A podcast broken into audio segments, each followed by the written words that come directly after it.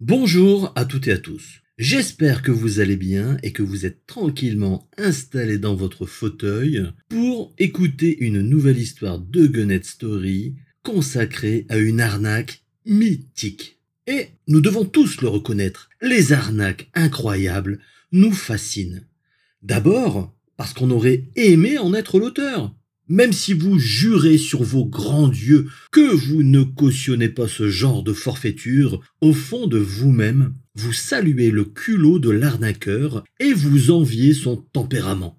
Il a osé le faire, alors que le commun des mortels se déballonnerait au dernier moment. Ensuite, on applaudit des deux mains la préparation de l'arnaque et du fameux coup de billard à trois bandes qui stupéfait tout le monde. Au premier chef, l'arnaqué, qui n'a rien vu venir. Quelque part, nous sommes sur le même registre que l'exploit sportif. Il faut beaucoup de travail et de préparation pour que le résultat soit payant. Enfin, si les arnaques nous parlent tant, c'est aussi parce que le mensonge fait partie de notre quotidien. Tout le monde ment. Ne dites pas le contraire. Quand votre femme vous demande si elle n'est pas trop boudinée dans cette robe alors que ses seins sont prêts à se faire la malle tellement ils sont sous pression, vous répondez Non, non, elle te va comme un gant. Et vous, mesdames, c'est pareil quand votre homme allume sa clope après l'amour et vous demande Alors, heureuse vous n'osez pas lui dire Ben non, en fait, c'était nul. Tu vois, quand j'étais avec Jean-Jacques, c'était plus intense. Oh, Giacomo, je ne t'en parle même pas. Bref, ces petits mensonges par politesse sont nécessaires pour garantir un minimum de courtoisie dans nos rapports avec les autres. Dès lors, nous avons une forme d'indulgence à l'égard de celles et ceux qui érigent leurs mensonges au statut de chef-d'œuvre. Ça tombe bien, c'est le sujet du jour. On va maintenant quitter notre confortable 21e siècle pour nous plonger à la fin du 19e siècle avec ce qui reste encore à ce jour l'une des plus grosses arnaques aux faux billets et à minima la plus inventive de tous les temps. Nos deux lascars se nomment Baldwin Bradle et Arthur Taylor. Ils n'ont aucune compétence particulière et pourtant ils vont traumatiser le trésor américain à deux reprises.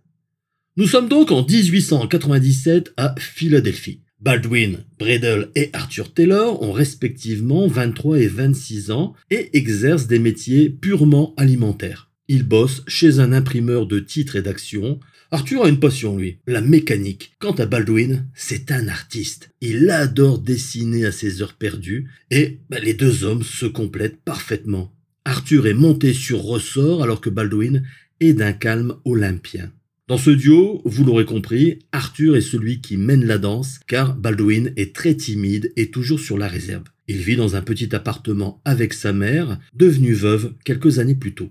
Dans leur entreprise, ils sont chargés de la gravure, c'est-à-dire la réalisation des plaques qui vont servir à imprimer les titres et les actions. Cela demande une indéniable dextérité, et à ce petit jeu-là, nos deux hommes sont plutôt doués. À l'instar des billets de banque, les titres et les actions doivent être suffisamment complexes pour ne pas être dupliqués par le premier venu. L'objectif est donc de mettre un filigrane dans le papier, d'utiliser des encres spéciales et surtout un papier dont la composition est gardée secrète. Leur patron est content de leur boulot. Ils réalisent de très belles choses et les clients sont également très satisfaits. Mais entre nous, la satisfaction du travail bien fait, ça nous fait une belle jambe.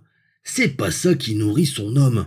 Et c'est là, mes petits lapins, qu'entre en scène le troisième homme de cette affaire, William Jacobs. Officiellement un fabricant de cigares ayant pignon sur rue, bref, c'est un notable dans la ville. Ce dernier rencontre les deux jeunes ouvriers et leur propose de déjeuner ensemble. Bah oui, les cigares, c'est aussi une affaire de papier, donc ils ont au moins ça en commun. Comme c'est lui qui régale, nos deux compères se laissent facilement convaincre. Ils ne le savent pas encore, mais après ce repas, leur vie va radicalement changer. En effet, William Jacobs leur propose un plan d'enfer, faire de la contrefaçon.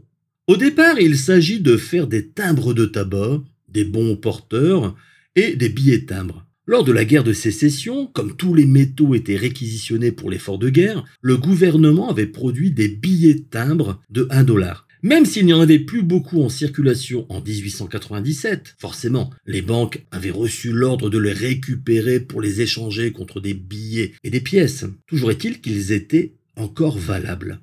Baldwin est très réservé, mais il se laisse embarquer par l'enthousiasme débordant d'Arthur. Ils vont donc produire des contrefaçons de billets timbres avec une facilité déconcertante. Ils font ça le soir, à leur atelier, le patron a le dos tourné ou qu'il est parti. On change les plaques et hop, ni vu ni connu, on lance une série d'impressions. William Jacobs et plusieurs de ses connaissances écoulent la production. Mais au final, ça ne rapporte pas grand-chose car de plus en plus de commerçants ne veulent pas de ce papier-monnaie d'un autre temps. Et puis, c'est suspect de posséder autant de billets timbres, surtout quand la guerre est si lointaine. Bref, même si le gouvernement reconnaît toujours officiellement ces billets timbres, c'est tout de même une galère à écouler. Idem pour les bons porteurs. Les banques effectuent des vérifications avec le numéro de série, et comme celui-ci, complètement farfelu, ne correspond à rien, ou que, par surprise, le numéro semble correspondre à un véritable bon, bah, l'argent a déjà été retiré. Bref, les banques refusent bien souvent l'échange. Quant au timbre de tabac, c'est finalement la seule chose utile pour Jacobs. Les timbres de tabac étaient apposés sur chaque cigare, cela permettait à l'État de percevoir une taxe sur chaque cigare vendu aux États-Unis. Ainsi, Jacobs pouvait vendre énormément de cigares sans s'acquitter des taxes. Mais pour Jacobs, ce n'est pas suffisant. Il faut frapper un grand coup. Bref, il faut passer au palier supérieur. William Jacobs réinvite donc Arthur et Brendel à déjeuner. Cette fois, il ne plaisante plus. Il veut fabriquer des faux billets de banque, rien que ça. Et pour mettre les deux hommes à l'aise, il va s'occuper de tout. Il avancera les frais, il trouvera un local, il achètera toutes les machines et se chargera d'écouler les billets. D'ailleurs, ça tombe bien. Il a un associé, lui aussi fabricant de cigares, un certain William Kendig, qui possède un entrepôt vacant qui pourrait bien faire l'affaire. En plus, ce qui est pas mal, c'est qu'il est situé, allez, à, 20 minutes de Philadelphie, à Lancaster. Bref, il les déresponsabilise de tout. À la limite, ils font le même job qu'actuellement, sauf qu'à la fin, ils auront des millions de dollars en poche.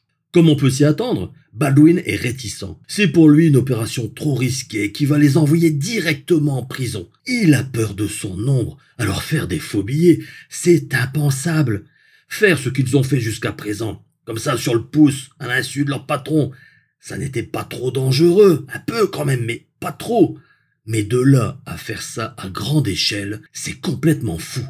Cependant, Arthur est très motivé, hyper motivé même, à l'idée d'être millionnaire et parvient, grâce à son étonnante force de persuasion, à convaincre définitivement son ami que c'était la meilleure chose à faire. Notamment avec une clause toute simple on arrête quand on veut.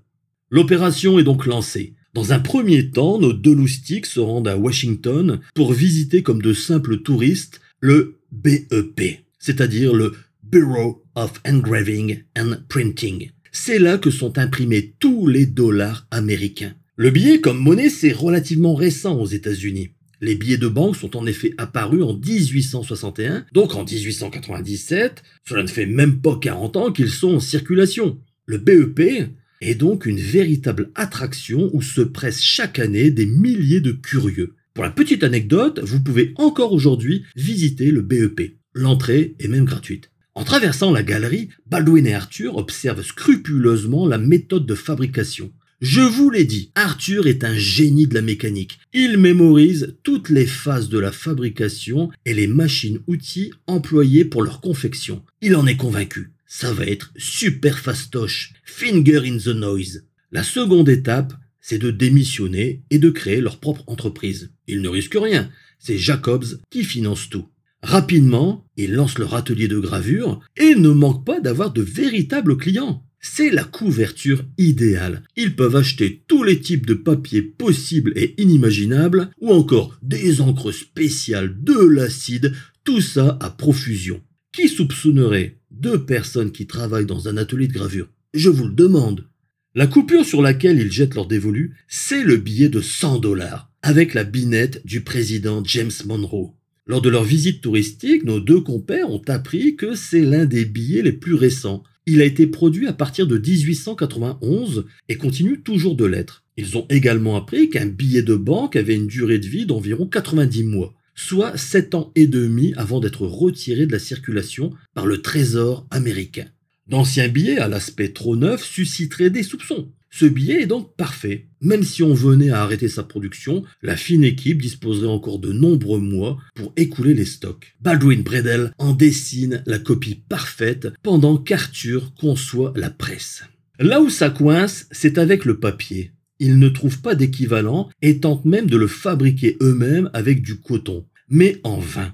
Ce sont des perfectionnistes et ils ne veulent rien laisser au hasard, la reproduction doit égaler l'original. C'est là qu'on voit que nos deux gaillards sont des orfèvres, pas des sagouins qui veulent bâcler le travail. De son côté, William Jacobs s'impatiente. Après plusieurs mois d'attente, il constate que tous ces investissements ne servent à rien. Il tape du poing sur la table et leur demande de trouver une solution FISA. Dans un premier temps, ils vont tenter de blanchir des billets de 1 dollar à l'eau de Javel. Ils ont les mêmes dimensions et la même texture que les billets de 100 dollars. Seulement, le trésor américain est tout sauf bête. De l'encre indélébile est utilisée. Même en balançant tous les produits chimiques sous le coude, le seul résultat qu'ils obtiennent, c'est un billet qui part en lambeaux. Toutefois, un certain mélange donne un effet qui n'est pas si mal que ça à leurs yeux. Il décolore à hauteur de 95%. Comme vous vous en doutez, le souci, ce sont les 5% restants. Même en imprimant par-dessus, on peut encore apercevoir les anciennes gravures. Et c'est là qu'intervient notre génial mécanicien. Arthur suggère tout simplement de couper le billet dans le sens de l'épaisseur. Ainsi, les tranches intérieures seront bien blanches et il ne leur restera plus qu'à coller les faces décolorées à 95%. Baldwin est sceptique. Mais c'est impossible. Comment veux-tu couper un billet de banque par la tranche? Mais grâce à la science, pardi, rétorque Arthur. Ce dernier demande donc à Jacobs de lui financer l'acquisition d'un microtome. Alors à ce stade du podcast, je dois vous donner une explication. Le microtome a été développé par Alexander Cumming en 1770 pour aider John Hill qui voulait étudier au microscope la formation du bois. Le souci, c'est qu'avec la plus grande application du monde, il ne parvenait pas à découper une file lamelle de bois. Son copain a donc inventé une machine qui découpe n'importe quoi à une taille rikiki. Le principe est un peu plus simple. Il faut imaginer un cylindre avec une manivelle au bout. On bloque dans le cylindre une lame extrêmement affûtée. À l'opposé, on positionne dans une sorte d'étau la pièce à découper et en faisant tourner la manivelle, l'objet à couper oscille de bas en haut et avance au rythme de l'épaisseur du micromètre souhaité, d'où le nom microtome. Quand il arrive face à la lame, il est finement coupé. C'est un peu comme quand vous demandez à votre boucher de vous couper des tranches de jambon. Bon bah sauf que là, on est dans l'infiniment fin. Et le papier, qu'est-ce que c'est? Ben, C'est du bois. Donc l'invention de Cumming est parfaitement adaptée à leur usage.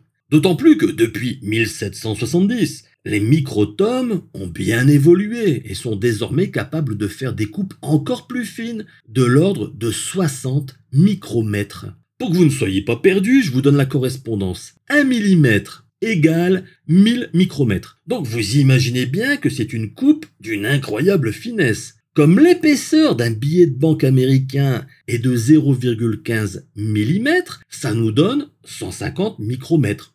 0,15 mm égale 150 micromètres. Et je viens de vous dire, si vous avez été attentif, que le microtome est capable de couper 60 micromètres. Donc si on fait un peu de calcul mental, je sais que vous en êtes capable mes petits amis, Baldwin va régler son épaisseur de coupe à 75 micromètres pour avoir deux tranches d'égale épaisseur. Lorsqu'il reçoit la machine, Baldwin, Taylor et Jacobs sont fébriles. Ils ont payé une fortune cet instrument destiné aux sciences, et si ça ne fonctionne pas, ils auront perdu beaucoup de temps et d'argent. Enfin, en ce qui concerne l'argent, c'est surtout Jacobs qui en a perdu. À force de le côtoyer, les deux amis se sont rendus compte que le type est tout sauf un paisible vendeur de cigares. Il a mouillé dans un tas d'affaires louches. En cas d'échec, on ne sait pas vraiment comment il peut réagir.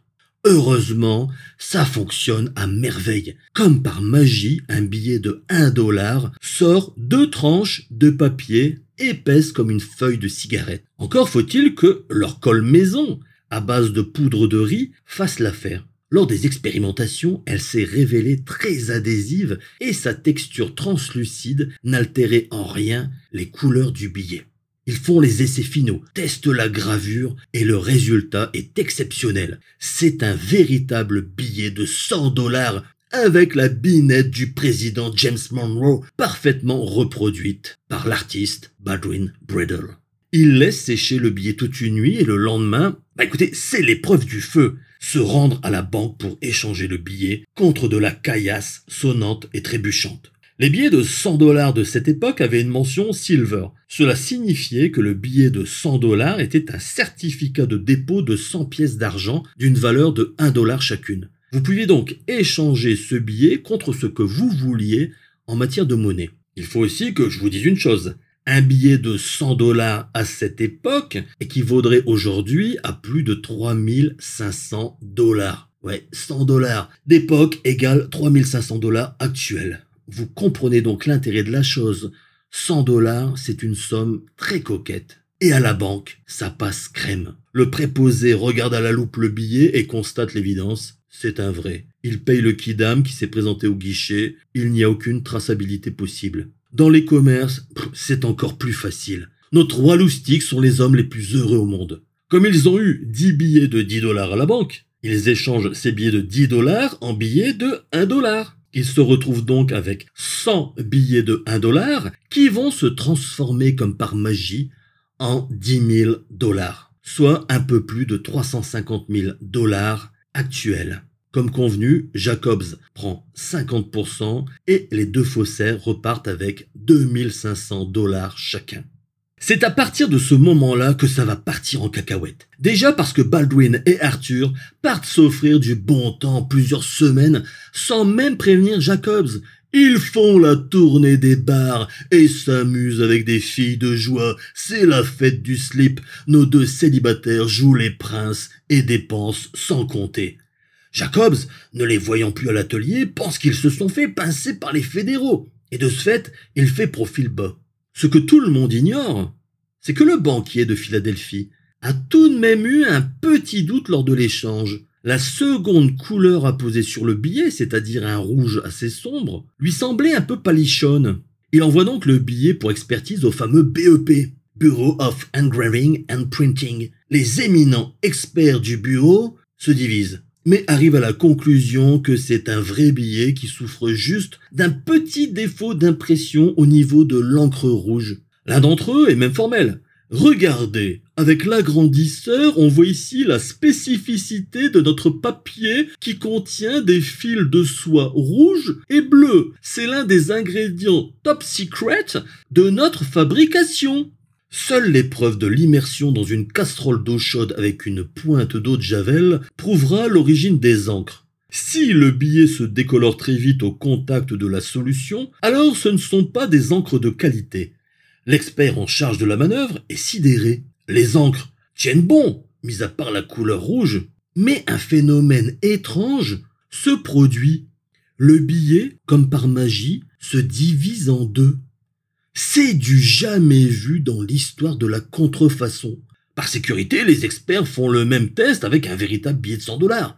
Et non, il ne s'agit pas d'un défaut de conception du papier. Ça aurait pu arriver, mais ce n'est pas le cas. Le vrai billet de 100 dollars ne peut pas se séparer dans le sens de la tranche. On a donc assemblé des billets de banque d'une moindre valeur, coupés en deux, et ensuite on les a recollés et on a mis une mention 100 dollars dessus. Bon sang de bonsoir mais c'est incroyable cette affaire. Les experts se mettent alors à essayer de reproduire la séparation d'un billet normal de 1 dollar par l'épaisseur. L'un d'entre eux suggère, en fait, c'est comme peler une pomme. Avec le bon ustensile, on peut y arriver. Et là, à la surprise générale, un type, après avoir plongé le coin d'un billet dans l'eau, arrive à le séparer. Il doit cependant répéter l'opération plusieurs fois, car si le billet est sec, il se déchire les experts concluent que la séparation des billets se fait à la main. Ils estiment qu'il faut 10 à 15 minutes pour séparer deux billets de 1 dollar. Une personne peut donc séparer, au minimum, une cinquantaine de billets par jour à elle toute seule, si bien sûr elle ne fait que ça. C'est cette théorie de l'épluchage manuel qui restera dans les annales du trésor et que l'histoire retiendra car les deux faussaires ne révéleront jamais complètement tous leurs petits secrets de fabrication. William Hazen, directeur des services secrets des États-Unis, est immédiatement informé car les services secrets sont à l'époque rattachés au bureau du Trésor américain. Ils échappent à tout contrôle du Sénat et ne répondent qu'aux ordres du président des États-Unis. Leur double mission est de sauvegarder l'infrastructure financière des États-Unis et de protéger les dirigeants de la nation. Avec cette histoire de billets de 100 dollars, on comprend que ça affole tout le monde, y compris le président, les experts n'ont jamais vu une telle qualité de reproduction. Seul indice possible, parfois le recto et le verso sont mal collés, mais c'est plutôt rare. Pendant plusieurs semaines, William Hazen n'arrive à rien. Il n'est sur aucune piste crédible. Lyman Johnson Gage, le big boss du trésor, prend une décision radicale. Il donne l'ordre à l'ensemble des banques américaines de rapatrier tous les billets de 100 dollars à l'effigie de James Monroe. Le risque est beaucoup trop grand. Chaque jour qui passe, c'est potentiellement 2500 dollars produits par un seul faussaire qui se retrouve en circulation. On n'a pas le choix, il faut changer de billet. Il va ainsi rappeler plus de 26 millions de billets de banque, une première dans l'histoire du trésor américain. La nouvelle, bien évidemment, bah se répand dans tout le pays. Seulement, il y a un effet pervers. Dans la rue, on se moque du gouvernement américain, on se gosse du président, et il y a une réelle crainte que les gens se méfient encore plus des billets de banque. Il faut le savoir, les Américains ne sont pas emballés par l'utilisation de ces bouts de papier. S'ils sont économiques pour le gouvernement, écoutez, visiblement, ils ne sont pas très fiables. Depuis la guerre de sécession, bon nombre de métaux ont été utilisés par l'armée, incitant le gouvernement à produire moins de pièces et plus de billets. Mais si au final il y a des faux billets qui circulent, les gens vont plébisciter les pièces métalliques et vont mettre le gouvernement dans l'embarras. William Hazen est donc remercié pour son inefficacité. Merci d'être venu. Bonne continuation, cher ami. Il est remplacé par John Wilkie, un teigneux à la solde de Lyman Johnson Gage. Pendant ce temps, nos deux compères sont revenus de vacances. Notre amateur de cigares retrouve ses deux complices et les informe de la situation, catastrophique à ses yeux. Qu'à cela ne tienne, on va planquer les plaques de gravure le temps que ça se tasse. Et puis après, on passera au nouveau billet de 100 dollars. Arthur et Baldwin sont assurément des génies. Pendant leurs vacances, ils ont trouvé une variante géniale qui va même résoudre le problème de la taille des billets qui peut varier selon le montant. Celle-ci consiste à couper en deux les billets de banque de 1 dollar, comme d'habitude, de décolorer du mieux possible les faces imprimées et de mettre les billets dans une cuve. Ensuite, il convient d'y verser un acide pour faire une nouvelle pâte à papier. On pose la pâte à papier entre deux feuilles de mousseline préalablement humidifiées et la puissance de la presse fait le reste. On a des belles planches de papier d'un blanc immaculé et au grammage parfait. Pour information, la mousseline humide agit ici comme un récupérateur supplémentaire des résidus d'encre. Des génies, on vous dit. Baldwin reproduit le portrait d'Abraham Lincoln et hop, on reproduit le processus de photogravure utilisé pour le président James Monroe. Rapidement, avec deux billets de 1 dollar, nos Lascar produisent un billet tout neuf de 100 dollars à l'effigie d'Abraham Lincoln. Et au moins, celui-ci ne risque pas de se décoller en deux morceaux si on le met dans l'eau chaude. La copie est désormais perfecte, comme on dit dans le jargon. Jacobs et Kendig récupèrent un maximum de billets de 1 dollar via leur manufacture de cigares et les donnent aux faussaires pour transformation. Cela marche tellement bien qu'il faut bientôt une seconde cuve pour répondre aux besoins. Le processus est en train de s'industrialiser et nul doute que ça va faire très très mal au trésor américain. Seulement, John Wilkie est un type perspicace. Même s'il n'est pas au courant que les faussaires sont désormais passés au billet de Lincoln, lui, il ne lâche rien sur le billet de Monroe. C'est du travail d'orfèvre. Il faut absolument arrêter ces types. Seuls des graveurs professionnels peuvent réaliser un tel travail. Comme le premier billet vient de Philadelphie, c'est dans ce coin-là qu'il faut chercher. Il charge l'inspecteur William J. Burns de surveiller tous les ateliers de gravure et les imprimeries de Philadelphie. Burns mobilise plus d'une vingtaine d'agents sur le dossier. Et comme on peut le supposer, il n'y a pas des milliers de graveurs dans le coin. Arthur et Baldwin sont mis en filature. Ils sont observés jour et nuit. On constate qu'ils s'amusent beaucoup, dépensent sans compter, ce qui est suspect pour de simples ouvriers. Même s'ils sont patrons de leur affaire, c'est quand même tendancieux. Et cerise sur le gâteau, ils fréquentent William Jacobs, une personnalité de la ville qui a parfois tendance à côtoyer des malfrats bien connus des services de police. D'autre part, les deux jeunes hommes achètent régulièrement de la mousseline à leurs fournisseurs. Or, la mousseline, c'est également ce qu'utilise la BEP lors de la fabrication de ses billets. Baldwin l'avait remarqué lors de leur visite touristique à Washington. L'inspecteur Burns va s'infiltrer dans la manufacture de cigares de William Jacobs, qu'il surveille depuis quelque temps. Il s'est aperçu que le veilleur de nuit est tombé malade et qu'il n'a pas été remplacé. Il est accompagné par Jimmy Valentine, un expert en ouverture de coffre-fort. L'objectif de l'opération, ouvrir le coffre-fort de William Jacobs pour éplucher les livres de compte du suspect. Une fois dans le bureau de Jacobs, Valentine pose son oreille experte sur la porte du coffre et manœuvre la molette avec une incroyable dextérité. Après quelques manipulations, la porte s'ouvre et Burns peut lire les livres de compte un à un. Alors il doit le faire sur place, car il faudra les remettre ensuite et s'éclipser, ni vu ni connu. L'opération, vous l'avez compris, n'est pas légale. Ils n'ont aucun mandat pour faire cela. Mais le résultat est là. Burns est stupéfait par ce qu'il découvre. Le chiffre d'affaires réel de l'entreprise n'a absolument rien à voir avec ce que déclare officiellement Jacobs. William J. Burns est satisfait. Il a de quoi faire arrêter Jacobs et par extension Kendig, car les livres de compte révèlent des mouvements financiers importants entre les deux entreprises. Reste à coincer Arthur et Baldwin. La filature a localisé leur lieu de travail, mais cette fois le veilleur de nuit est toujours fidèle au poste. Pas de chance. Quant au jeune homme, il ne quitte l'endroit que lors de la pause déjeuner. Burns va alors élaborer un plan assez surprenant il demande à un gamin du quartier qui joue au baseball de l'aider. Le gamin se nomme Lawrence Ritchie. Il dit à l'enfant qu'il est agent fédéral, il lui montre sa plaque et son revolver. Il lui dit qu'il a absolument besoin de son aide pour enquêter sur de dangereux criminels qui menacent la nation.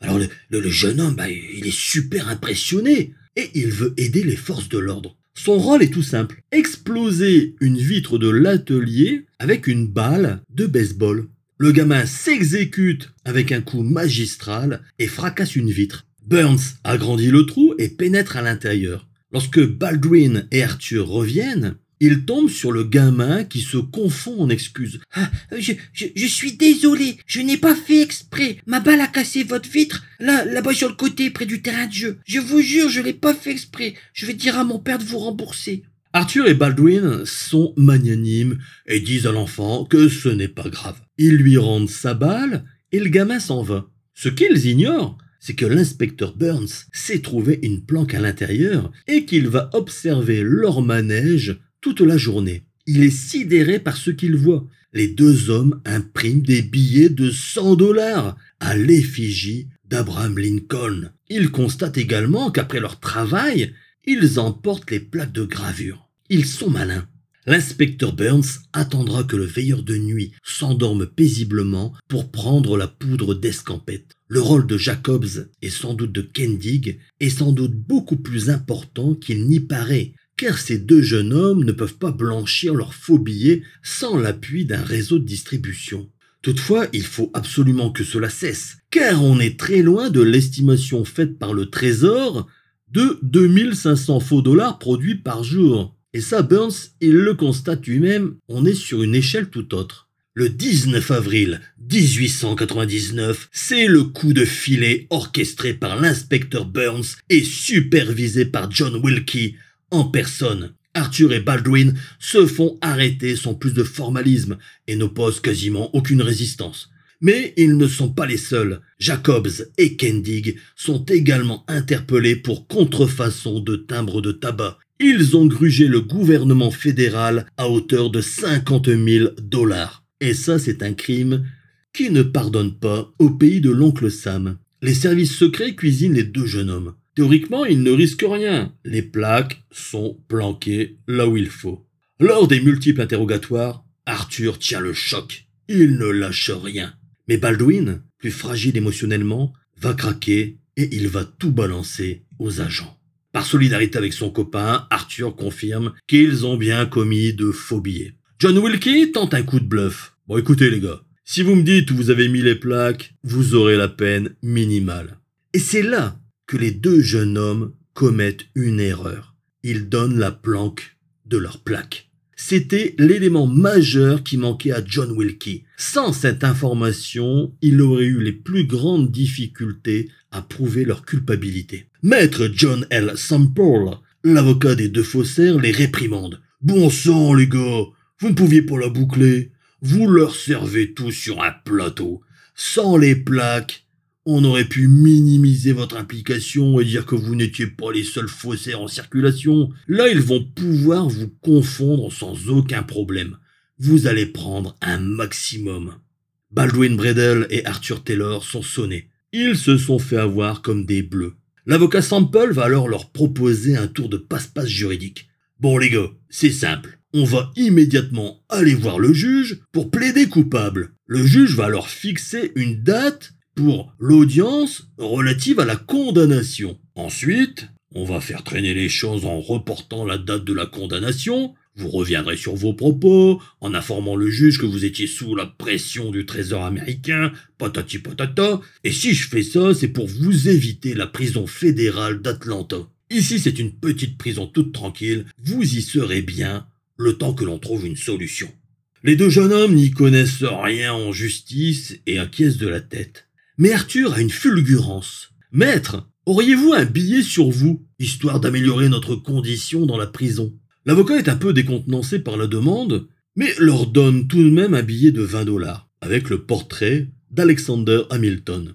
Arthur et Baldwin partagent la même cellule et vont échafauder un nouveau plan, produire des fausses coupures depuis leur cellule de prison. En effet, s'ils ont bel et bien fourni les plaques, ils n'ont pas révélé leur secret de fabrication. Ils ont un autre atelier clandestin où il y a encore du matos. Pour ce faire, ils vont avoir besoin d'un complice au-dessus de tout soupçon et ce dernier est rapidement tout trouvé, la maman de Baldwin qui vient chaque semaine rendre visite à son rejeton.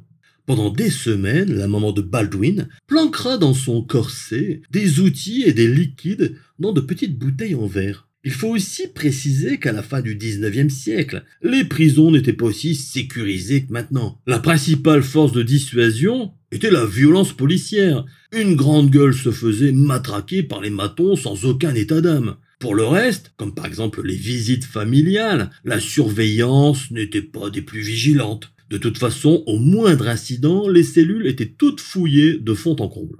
On suppose que Madame Bredel a pris contact à l'extérieur avec une tierce personne qui demeure inconnue à ce jour. Madame Bredel va donc suivre à la lettre les recommandations de son fils et de son ami pour réaliser des opérations qui sont impossibles à faire en prison. Nos deux gaillards vont faire preuve d'une remarquable ingéniosité.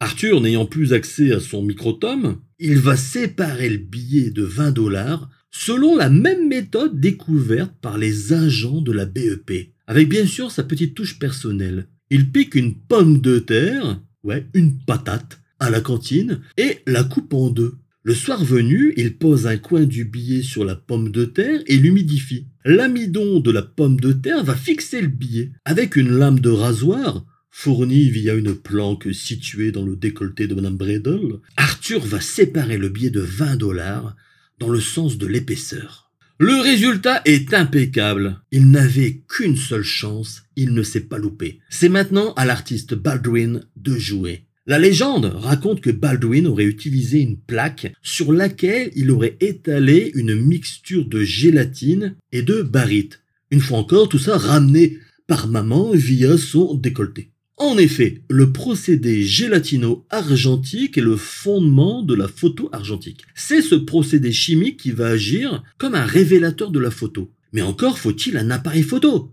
Et ça, c'est le genre de truc qu'on ne peut pas faire passer en douce. C'est volumineux un appareil photo à cette époque. Arthur Arthur, c'est aussi un artiste. Et il va concevoir une petite caisse en bois qui deviendra ni plus ni moins qu'un véritable appareil photo portable. La plaque est recouverte de trois couches.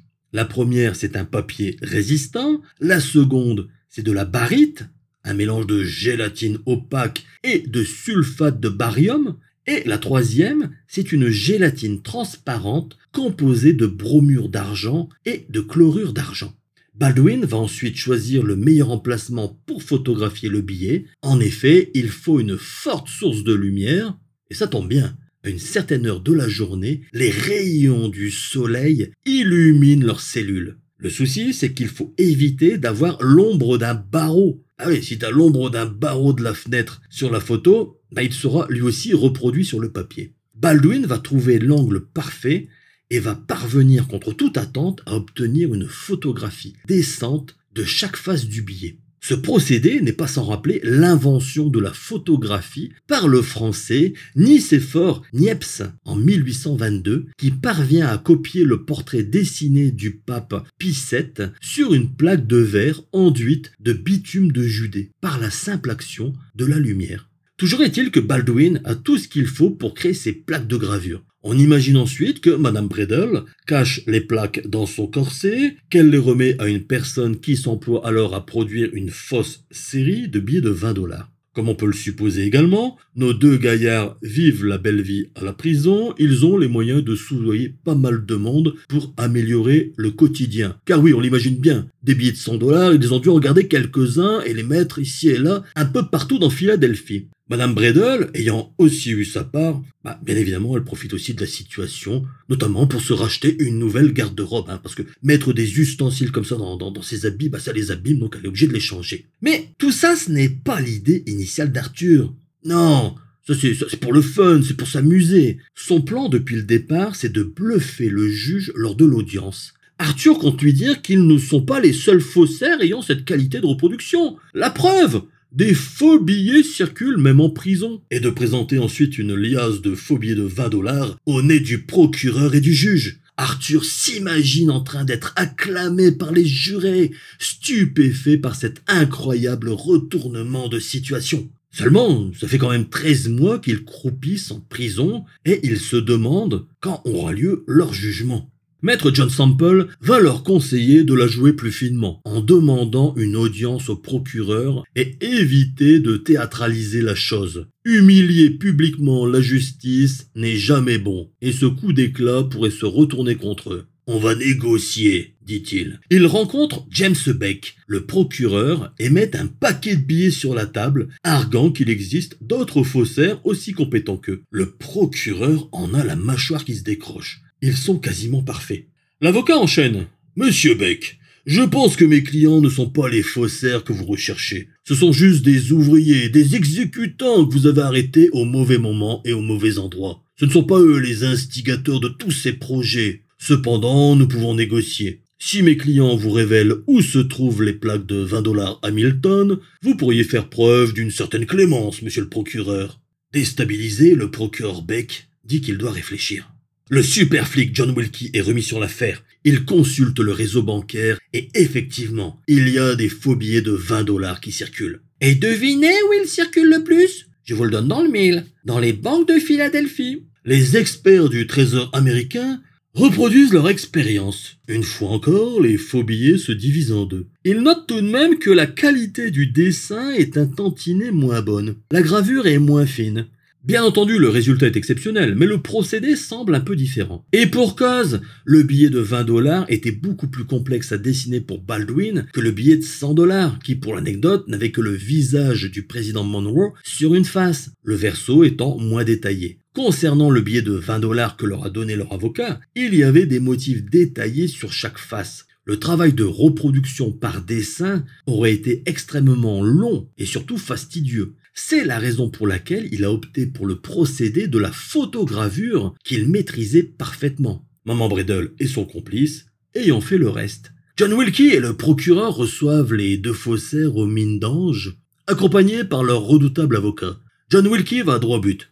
Bon les gars, bah écoutez, je n'ai qu'une seule chose à vous dire. Bravo. Vous êtes parvenus à faire des faux billets depuis votre prison. Et ça, c'est tout simplement exceptionnel. Pendant qu'on discute, bon, vous en doutez bien, des gardiens fouillent méticuleusement votre cellule. Mais je pense qu'ils ne trouveront rien. Vous avez sans doute fait disparaître toutes les preuves. Maintenant, vous l'aurez compris, il faut que ça cesse immédiatement. Et quand je dis ça, je ne rigole pas. Baldwin se décompose Mais Arthur, lui, ne se laisse pas impressionner. Mais qu'est-ce qui vous fait dire que c'est nous? Écoute mon gars, ce qui me fait dire ça, c'est la méthode employée. Des faux billets qui circulent, il en existe un paquet. Mais des faux billets qui se séparent en deux par la tranche, quand on les met dans de l'eau chaude, il n'y a que vous qui sachiez faire ça. C'est astucieux de blanchir des vrais billets de banque pour s'en servir comme support. Mais cette technique, c'est bel et bien la vôtre et de personne d'autre. Arthur ne s'en laisse pas compter et joue les innocents. Une véritable tête à claque. Mais monsieur, on est en prison. Comment voulez-vous qu'on puisse faire des billets? Wilkie est certain de son coup. Avec un léger rictus, il annonce la couleur. Les gars, le billet de 20 dollars Hamilton que vous avez falsifié a été émis après votre arrestation. On le sait grâce au numéro de série présent sur le billet. Ce numéro de série que vous avez reproduit correspond à un tirage de fin 1899. Il ne pouvait donc pas circuler en même temps que vos faux billets de 100 dollars. Par un moyen que j'ignore, vous êtes parvenu à reproduire le billet depuis votre cellule, mais votre erreur, c'est d'avoir falsifié un nouveau billet qui prouve que les copies ont été conçues après votre incarcération. Arthur et Baldwin sont coincés. Ils répondent simplement Voyez avec notre avocat. Cependant, contre toute attente, les événements vont tourner à leur avantage. Le procureur est bluffé par leur ingéniosité. Il se dit que si ces gars parviennent à faire des faux billets depuis une cellule, il n'est peut-être pas très intelligent de les incarcérer sur le long terme. Ils trouveront toujours des complices et des commanditaires. Il leur propose une peine minimale de prison en échange de leur parfaite coopération. John Wilkie est aussi demandeur, car le trésor n'avait jamais vu des billets aussi parfaits. Il veut connaître les secrets de fabrication dans leurs moindres détails. Et puis, tout le monde avait compris que le type le plus dangereux était surtout Jacobs. C'était lui le patron de la bande, et sans doute celui qui avait le plus profité du don des deux jeunes hommes.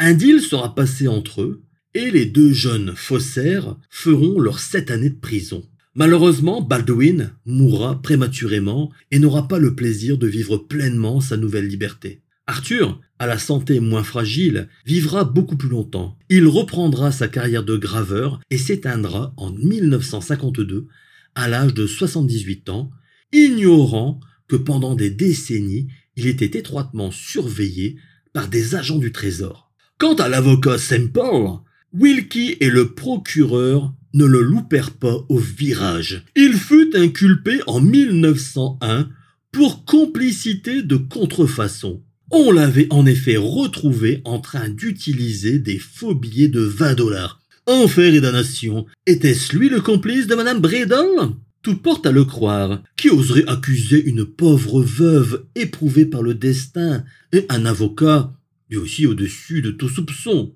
Toujours est-il qu'il s'en sortira admirablement il niera les faits et dira au juge qu'il est lui-même une victime des faussaires. Car oui, messieurs les jurés, les deux jeunes hommes avaient payé ses honoraires avec des faux billets, et lui il n'en savait absolument rien. Oh le pauvre. En tout état de cause, bien des faussaires ont cherché pendant des années l'origine du fameux papier parfait d'Arthur et Baldwin. Personne n'avait imaginé qu'il s'agissait en réalité d'un véritable billet de banque coupé en deux par la tranche et décoloré. Une astuce conservée comme un secret d'État dans le bunker du trésor américain. Terminons avec une anecdote mignonne. Vous vous souvenez de Lawrence Ritchie, le gamin qui a cassé la vitre en projetant sa balle de baseball? Eh ben, ce gamin a été littéralement impressionné par l'inspecteur Burns, tant et si bien qu'il reprit contact avec l'inspecteur et demanda à intégrer les services secrets. Burns le prit sous son aile et une fois l'âge requis, il intégra les services secrets américains. Il y mena une carrière exemplaire et couronnée de succès, notamment en épinglant de sérieux faussaires. Voilà, cette histoire est terminée, j'espère qu'elle vous a plu. Quant à moi, il ne me reste plus qu'à vous souhaiter une très bonne continuation et à vous dire à très bientôt sur Gunnet Story.